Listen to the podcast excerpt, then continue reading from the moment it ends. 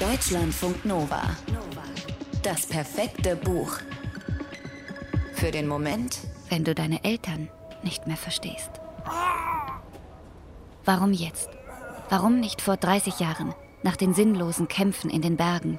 Warum nicht vor 20 Jahren beim Schuften am Schmelzofen in der Metallfabrik? Warum nicht vor 10 Jahren nach den vielen Stunden des Pappefaltens in der Kartonfabrik? Warum ausgerechnet jetzt? Warum gerade dann, als er endlich zur Ruhe kommt? Als die Möbelpacker endlich weg sind und alles da steht, wo es hingehört. Das Bett für ihn und Emine, die Klappsofas für die Kinder, der Tisch für gemeinsame Mahlzeiten, die Anrichte aus poliertem Holz, die Uhr und der große Spiegel. Hüsein stirbt an einem Herzinfarkt. In seiner ersten eigenen Wohnung, also der ersten, die er mit seinem eigenen Geld gekauft hat, die jetzt ihm gehört, ihm und seiner Familie. Vier Zimmer, zwei Balkone mit Blick ins bunte Treiben von Istanbul.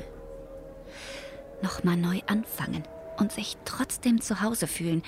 Das hatte sich Hüseyin gewünscht und nichts mehr als das wollte er Emine schenken. Ihr und sich selbst, nach 33 Jahren, die sie ein Paar waren.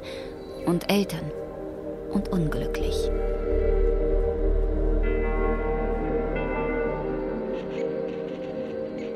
Was werden Emine und die Kinder jetzt vorfinden, wenn sie überhaupt jemals hierher kommen sollten? An den Ort, an dem alles anders und vor allem besser werden sollte. An den Ort, an dem keine Erinnerungen hängen und an dem er jetzt im Flur auf dem Boden in seinem eigenen Erbrochenen liegt und stirbt. Einen Geist werden sie vorfinden. Einen Geist, der im dunklen Flur Schatten wirft, der auf einem der beiden Balkone matte Wölkchen von Zigarettenqualm in die Schwüle pustet, der am Esstisch den Tee blass und das Ticken der Uhr, die auf dem Boden an der Wand lehnt, zu einem Tosen werden lässt. Ein letztes Mal holt Hüseyin Luft. Für all das Ungesagte. Fatma Aydemirs zweiter Roman Djinns beginnt mit dem Tod eines Mannes. Das geht ganz schön tief rein. Eben noch steht er voller Hoffnung auf dem Balkon der Wohnung, in der er den Rest seines Lebens verbringen möchte. Und dann durchfährt ihn ein Schmerz, von dem er sofort weiß, das war's, Hüseyin.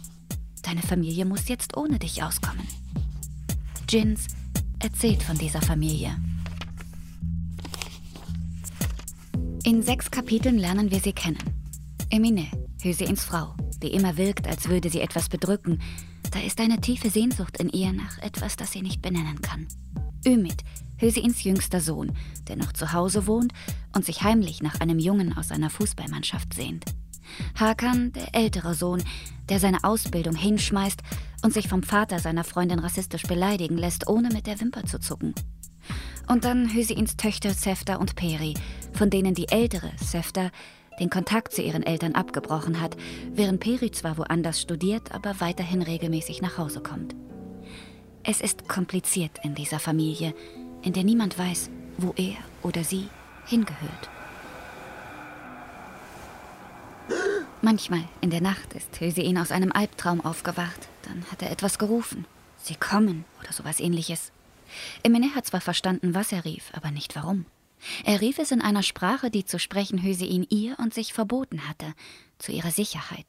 Und auch den Kindern wollte er diese Sprache nicht beibringen, weder in der Türkei noch in Deutschland. Wer Kurdisch spricht, kann Probleme bekommen. Das war damals so, das ist heute so. Hüseyin ist als Gastarbeiter nach Deutschland gekommen, Anfang der 1970er, und er ist geblieben. Seine Familie hat er nachgeholt, knapp acht Jahre später. Er wollte das Beste für sie.